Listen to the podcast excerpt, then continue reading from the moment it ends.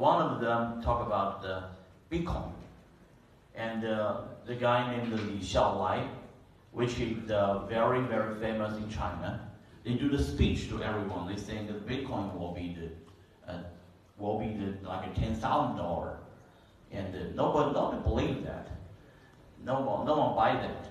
The couple at the beginning, just a couple people, I can say, I think only 20 people, uh, just started to buy Bitcoin.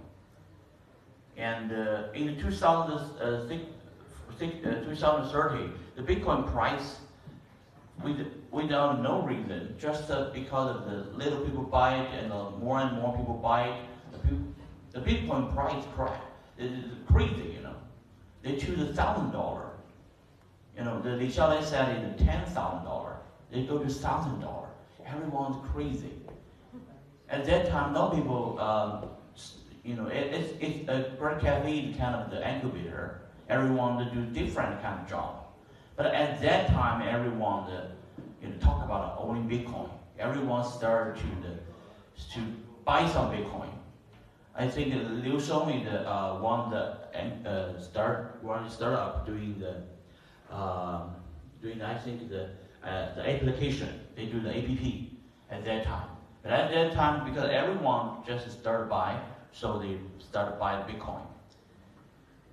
You know, the Garage Cafe is one of the it's one of the place to start. You know, the uh, a lot of the blockchain company. I started from there. Li Xiaolai both same, and uh, and Huobi Exchange from there. OK Exchange, OK, OKEX started there.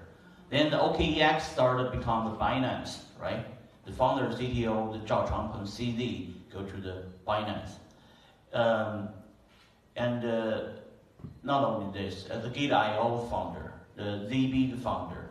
Right now, if you see the, all the crypto uh, uh, from China, they all from the Garage Cafe. For example, the BCH, which yeah, Garage Cafe, Cheku Cafe.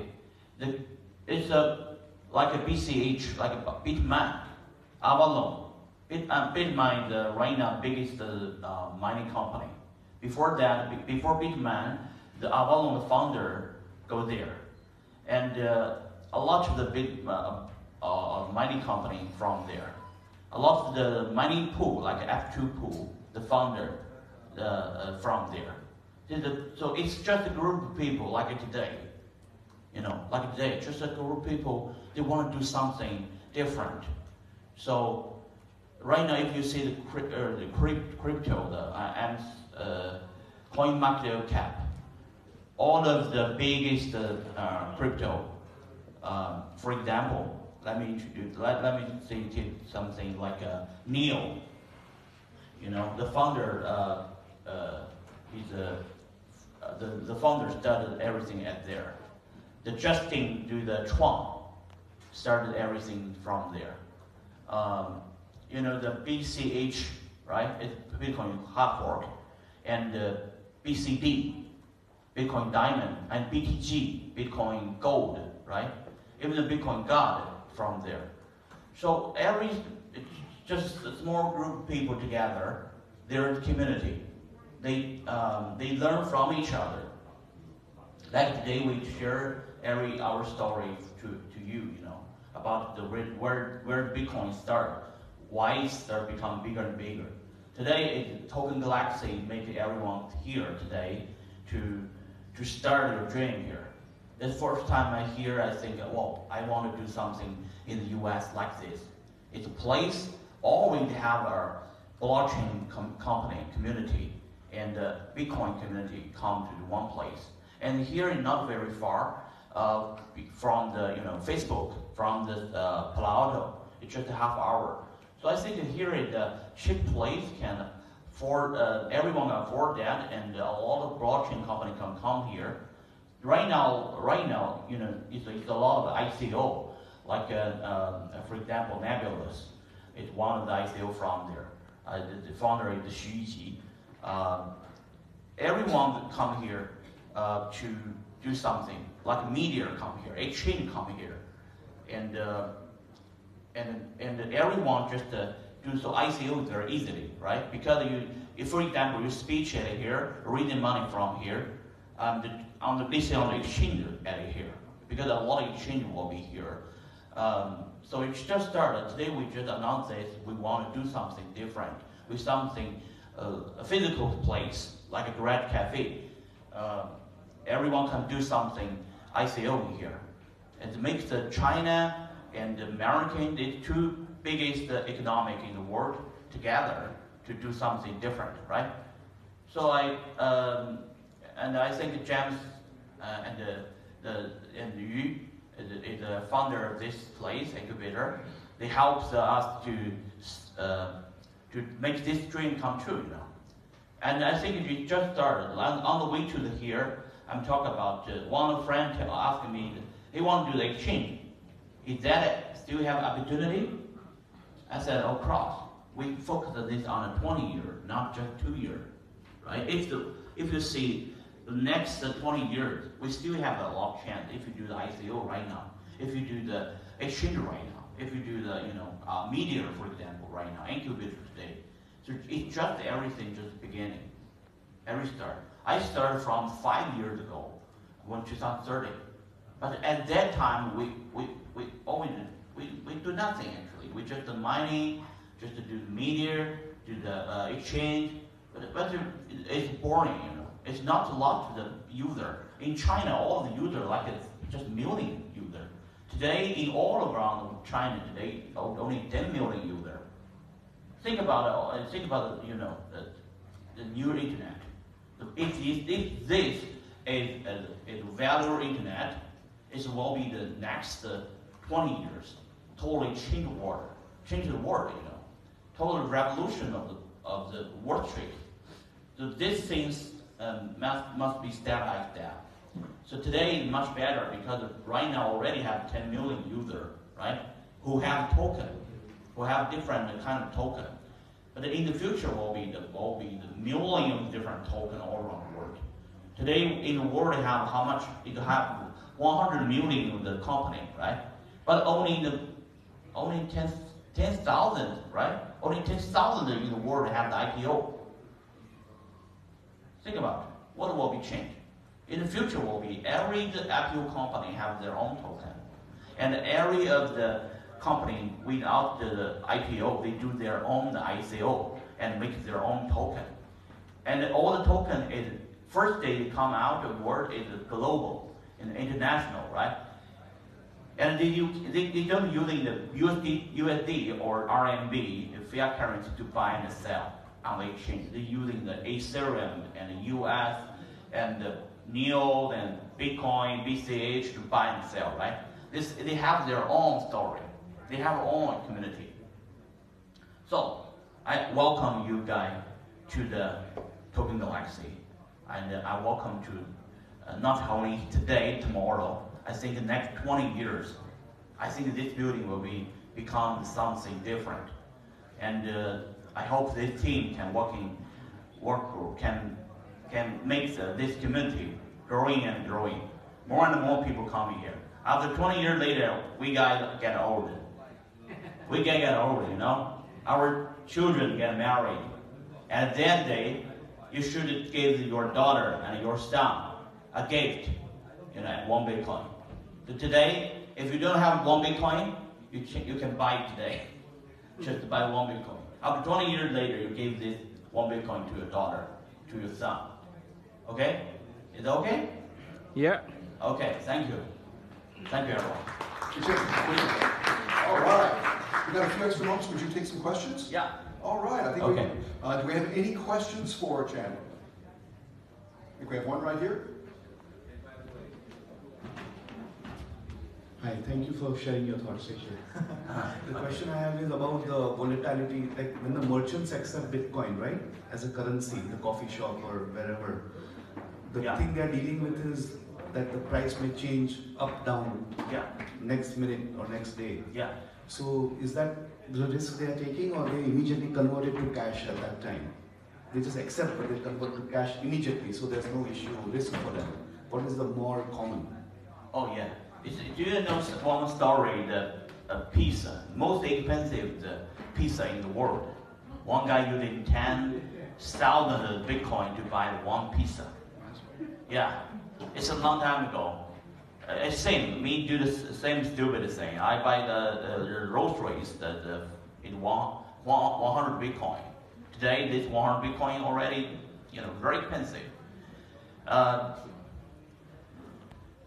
you know, the, for right now, a lot of people think of Bitcoin for use like a cash. Actually, not. It, Bitcoin, for, for a five-year history, I real, step by step realized Bitcoin is a, reserve. It's a, it neither, um, it's storage value, value, you know. It's not for pay to buy something, buy some coffee and uh, maybe may, maybe will be in the future will be have the USD tether, for example, uh, or CNY tether to, to buy something because it's stable coin. Will be more and more stable coin coming out because of the, right now the you know it's already four, four uh, different stable coin projects will be coming soon. So uh, that's for buy and, uh, buy and sell, right? For pay something for payment, but Bitcoin for to reserve, it's a reserve the value. So in the future, think about um, Bitcoin because of the Bitcoin every four years go to halving. The money reward will be halving. Every four years halving, the Bitcoin price 10 times, 10x. If you see the history, it never changes. Every four years, it's 10 times, 10x. And right now, the Bitcoin halving will be coming soon, next two and a half years later. Already one and a half year already, then two and a half years later will be next halving. Next halving Bitcoin price definitely go to one hundred thousand dollars. Yeah, and the next, if you see the, if if you can see the future, next five years, if you wait, next five, next next seven and a half year later, the Bitcoin price will be in the million. You, you, if you want to see that future, you just want, if Bitcoin have value, okay, just buy one is enough. One Bitcoin is enough. That's why I'm talking about uh, everyone should buy one Bitcoin for your daughter, for your son. It's for the for the gift from, from this generation to next generation. Think about it. If we die in a hundred years later, everyone here die but Bitcoin cannot die. It's still there because it's a, just an open source ledger. They're open source, like just code, you know. It's mathematics. They will be still at there. Yeah, so this is not for cash buying thing. It's for value for from this generation to the next generation. Well, we keep growing, and that's in the future. And, yeah, another question. Just, just clarifying. So you say that from a consumer side, they should just save it, not buy something from that. Uh, what about the merchant? When the merchant accept the Bitcoin, they accept and immediately convert to cash, or they take the risk of uh, the price going down tomorrow to 5,000 or going next day to 10,000, right? Today it's 8,000, So merchant point of view, what I'm asking practically, what is the merchant doing today? They are immediately converting to cash, or they're keeping the Bitcoin to take the risk? Yes, a lot of the company doing the like BitPay BitPay is one American company. They're raising all the money in the U.S. They're doing the uh, like this. Uh, they're helping the physical the coffee shop, for example, or supermarket or Amazon using their the, uh, system. You pay Bitcoin, they, they pay the they, they pay actually you pay Bitcoin to the BitPay, and BitPay BitPay cash gives the cash to the Amazon. And already no problem. It's a long time. It's already a of user. Uh, and in the future, will be a lot of companies do the different country do the same thing. Uh, it, but actually, the uh, Bitcoin, I'm not, I'm not suggest, suggest everyone to using Bitcoin to buy something. Uh, it's stupid. It, it's very stupid because Bitcoin price going up.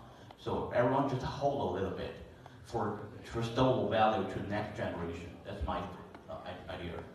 Let me ask you a follow-up question on that because we see you're looking at Bitcoin as a store of value. Yeah. Makes sense. What about other alternate coins that are out there? We know there's uh, lots of them. What are particularly of interest to you? Okay. You know, the software, the eating the world, eating the world, you know. Software takes control everything. Mm-hmm. Today is same. And in the future, it's the same. Software already take control everything, eating the world actually. Uh, and blockchain, in the blockchain ecosystem, think about it. Blockchain system is like eating the software, right? Because blockchain is, is value of the internet. So blockchain will be eating the internet.